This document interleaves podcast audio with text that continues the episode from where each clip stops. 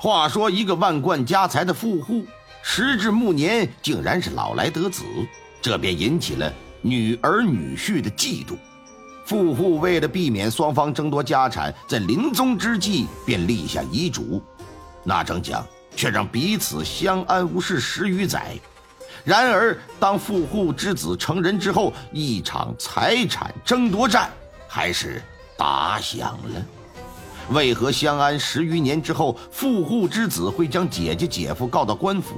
有遗嘱为证，富户之子输了官司之后，又为何要继续上告啊？遗嘱之中又究竟藏有哪些玄机呀？万贯的家财最终又会落到谁的手里呢？请您收听《愚公案之争夺遗产》。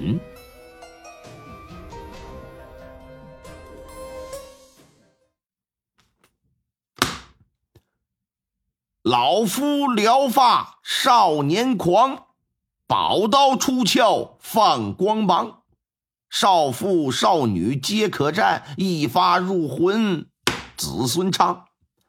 话说明朝永乐年间，山西辽州直隶州的和顺县，有一个人，叫什么呢？叫厉元景。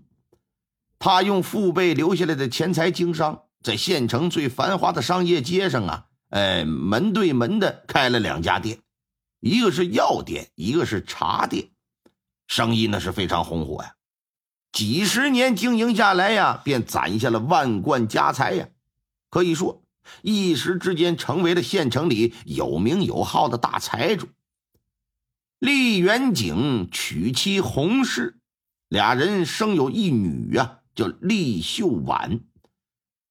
秀婉天生丽质。冰雪聪明，因为生在富裕之家呀，打小啊就接受到了良好的教育，可以说是读书识字毫不逊色于男人呢。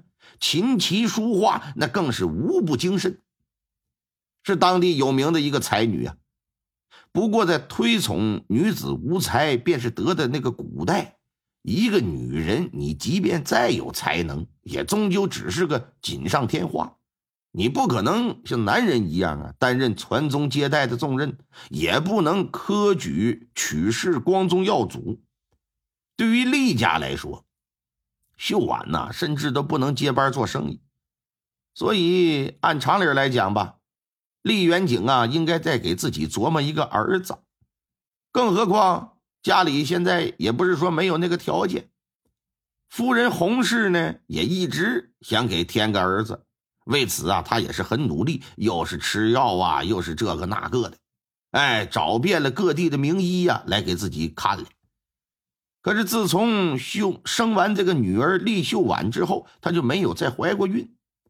眼瞅着自己已经年快四十了，洪氏就觉得呀，那自己这辈子生儿子肯定是没希望，又觉得呢对厉家有所亏欠，因此啊。多年来，他不止一次的劝过自家爷们儿，说：“你呀，老爷，你不如再纳个小妾，哪怕不能生儿子，是吧？再添个女儿结个伴那不也是好的吗？你看看，嘿现在咱们这个社会是很难再找到这种女人了啊！当然，现在的体系也不允许。厉元景呢，本人肯定也是希望自己能有个儿子的。”但是对于这件事儿吧，他个人又看得很开，认为是命里有时终须有，命里无时你莫强求啊。老天爷不想让你有，你再折腾那也没有用。另外呢，他又不像一般财主那样好色风流，除了赚钱就想着床上那点事儿。所以说，对于媳妇儿劝他纳妾这个事儿，他每次都是左耳听右耳冒，根本就没放在心上。然而啊。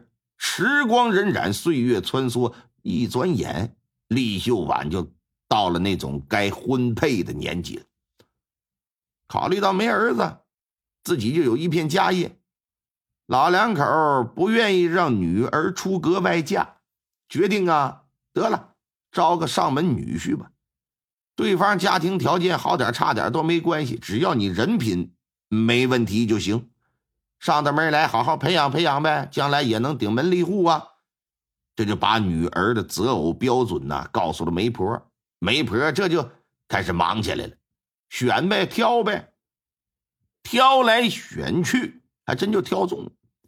在城外小石庄有个姓尚的，叫尚志。哎呀，把这孩子呀是好一通的夸赞呢。选上门女婿这种大事儿，老爷当然不能只听媒婆你一面之词。为了了解这尚志的真实情况，老爷还特地派了几个人呢，暗中走访调查。这尚志啊，在很小的时候，他爹妈就没了，是跟奶奶带大的。奶奶呢，由于出身于大户人家，也识文断字哎，就把自己平生所学所有的知识全都交给了他。哎，这就使得这孩子吧，虽说没法去考取功名吧，但文化水平啊，跟秀才也差不了太多。到了十四五岁的时候，奶奶就也走了，只剩下一个人孤苦伶仃的过日子。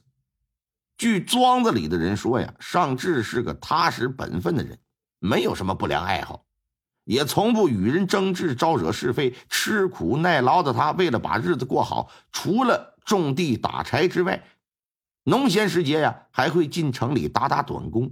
哎，这几年下来呀，也攒了不少钱。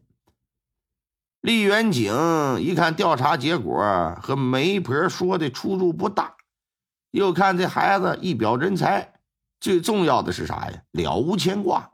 哎，孑然一身，就这么一个人也不用担心成亲之后啊，他会搬搬扛扛的，哎，往自己家里倒倒东西，也不会跟着藏心眼，也不会抢夺家产。所以说，就决定了，说行，这事就这么定了，让媒婆前去说和去吧。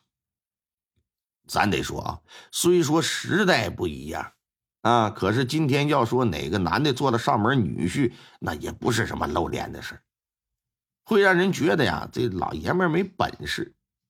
那在古代那个男尊女卑的社会，那更是如此。不是实在没辙的人家。父母绝不可能让自己儿子去给别人家做上门女婿。不过，由于啊尚志没有家人，他也不在乎这个，所以当媒婆把事跟他一说，他还挺高兴，觉得这是老天爷对他的眷顾，哎，给他一个改变命运的机会。现在社会你看看，那就不一样了，很多小伙子专门找那些四五十岁的一些个富婆啊，上去直截了当：“阿姨，我不想再奋斗了。”你看看。尚志这边同意了，厉家这边定了成亲日期之后，这就开始张罗婚事呗。成亲的当天，厉家是张灯结彩，锣鼓喧天呢，亲朋好友是汇聚一堂。招上门女婿跟往家里娶新媳妇是一样。尚志啊，被大红花轿抬进了厉家的大门呢，跟秀婉拜堂过后，从此就算是一家人家。这。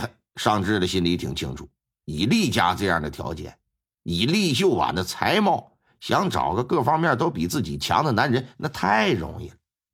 但是偏偏找了他，这也是看得起他呀，没理由不对人家姑娘好啊，也没理由不去孝顺自己的老丈人、老丈母娘啊。所以说，自打成亲以来，尚志对媳妇儿是疼爱有加，呵护备至。把厉元景他们老两口子完全当做自己亲生爹妈一样的来孝敬。此外呢，尚志也不拿自己当厉家的主人，哎，跟下人们一向也都是和和气气的。正所谓人心都是肉长的，一看这小子表现的无可挑剔，厉家三口人自然也是对他以诚相待，因此一家人在一起生活的就挺融洽。为了让这尚志日后能独当一面，在为人处事、如何做管家这一方面，厉元景都是亲自的言传身教。而且呀，这小子头脑灵活，学得快，眼看着一天比一天在飞速的进步着，让厉元景就觉得挺欣慰。成亲一年之后，好消息传来，秀婉相继的生下两个儿子，尚志主动提出来了，说让老二。跟着姓厉，随母姓，这么一来，就等于是厉家有了后了。他这个做法不仅得到秀婉的支持，更得到老丈人和老丈母娘的称赞。老两口那是非常高兴，觉得这女婿啊，该说不说，实在是人品没得挑，太会做人了。